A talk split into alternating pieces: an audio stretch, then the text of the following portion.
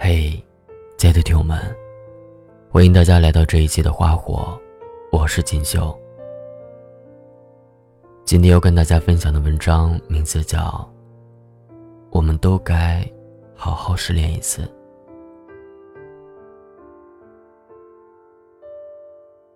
昨天晚上在电影院看我男神彭于晏新电影的时候，我旁边坐着两个女孩，挨着我的女孩。在电影快结束的时候，趴在另一个女孩的怀里，嚎啕大哭。手机也摔在了地上，我低头看了一眼，因为电影院特别黑，所以显得屏幕上的字特别亮。我们已经分手了。这七个字，瞬间就映入了我的眼睛里。我当时挺想上前安慰几句，但是朋友比较着急，想去洗手间。就拉着我出去了。我坐在电影院前厅的沙发上等朋友，看见那个女孩朝我走了过来。她说：“刚刚电影院里比较黑，所以没有太注意你，但是出来的时候看见你，我就认出你了。我听你的节目已经四年了，今天没想到会以这样的方式见到你。有时候。”我也觉得缘分就是这么的神奇。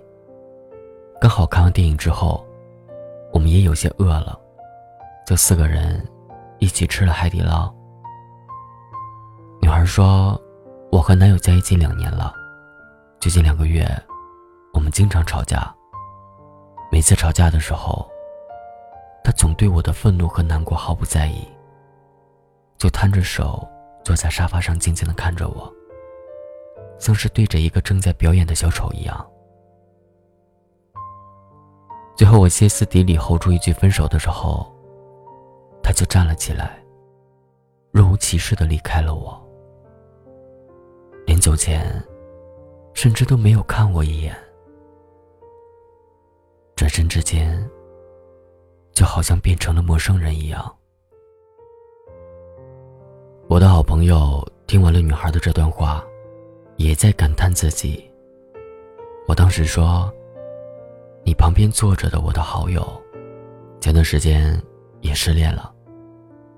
正好今天四个人凑在一起，来一个失恋阵营吧。”我朋友笑着说：“是啊，挺神奇的。其实我觉得失眠的那段时间，现在想起来，也没什么感觉。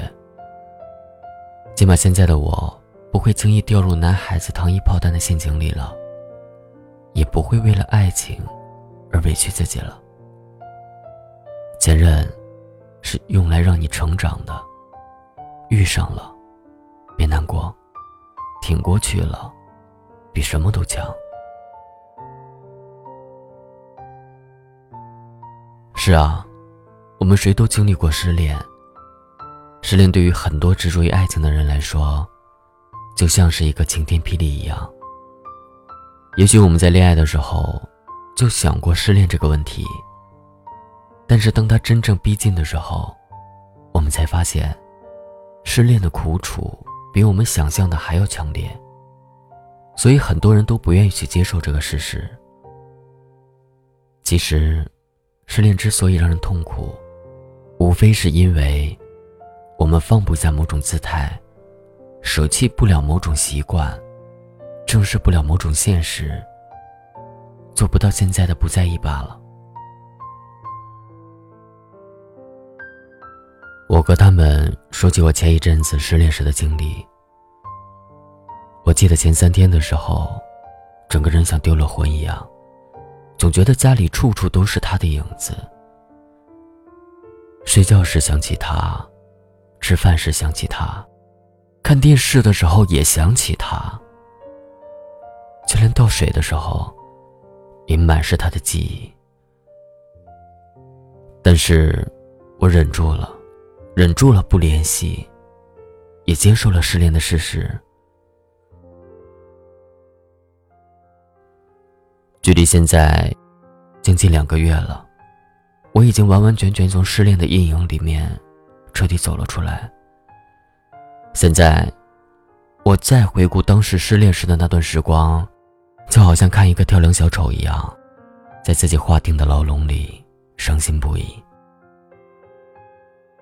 所以，你总不能为了一个辜负你的人，就放弃你接下来的生活吧。也不能为了一个伤害过你的人，就停止你对爱情的期待吧。你要记得，你之前所有经历的一切，都是为了让你之后遇见一个更好的人。经常有人问我，你有没有失恋过？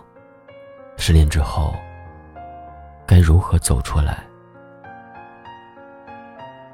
可能成年人的世界里，必须要经历几次失恋，才能真正的长大吧。你们看，现在安慰着你们的我，已经是从失恋的阴影里面成长过后的我。几年前，我也有失恋走不出来的时候。那段时间的我。一直哭个不停，每天以泪洗面。会在难过的时候埋怨自己，为什么总是遇见渣男。我也经常抱怨，是不是因为自己不够好。我甚至还觉得，自己再也不会遇到真爱了。过去失恋的那段时间，对我来说是黑暗的。可是。时间久了之后，那段黑暗的时光，也终究都熬过去了。所以我相信，此刻还没有从失恋里走出来的你们，也同样会如此。我很喜欢《重庆森林》里的这句话：“每个人都有失恋的时候，而每一次我失恋，我都会去跑步，因为跑步可以将你身体里的水分蒸发掉，而让我。”不那么容易流泪，我怎么可以流泪呢？其实，每一次恋爱结束，都会使我们飞速的成长。每一次失恋过后，也会让我们更加明确我们今后的择偶标准。一个人跨过失恋的那道坎儿，终会成为更好的自己。所以，你需要做的。就是让自己重新振作起来。我始终都相信，地球这么远，你付出的爱，始终都会回到你的身上。愿那时候的你，不要辜负自己，也不要辜负成长，更不要辜负那个对的人了，好吗？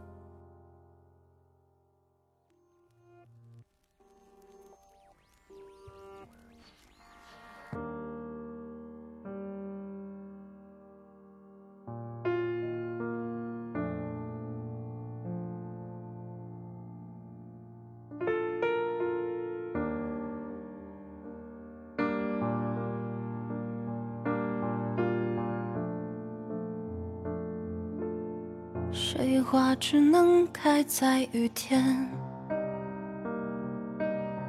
烟花要绽放在黑夜。雪花多舍不得冬天，像我舍不得和你说再见。谎言并不代表欺骗。诺言也不一定兑现，誓言就都留给时间。就请把从前留在今天。天亮以前说再见，笑着泪流满面，去迎接应该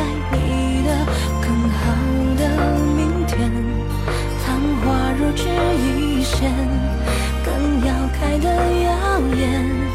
别回头，去拥有属于你更好的世界。天亮以前说再见，让我留在今天，去保护我和你的最好的夏天。情丝若水三千，失去一瓢眷恋，当你来过的纪念。水花只能开在雨天，烟花要绽放在黑夜，雪花多舍不得冬天。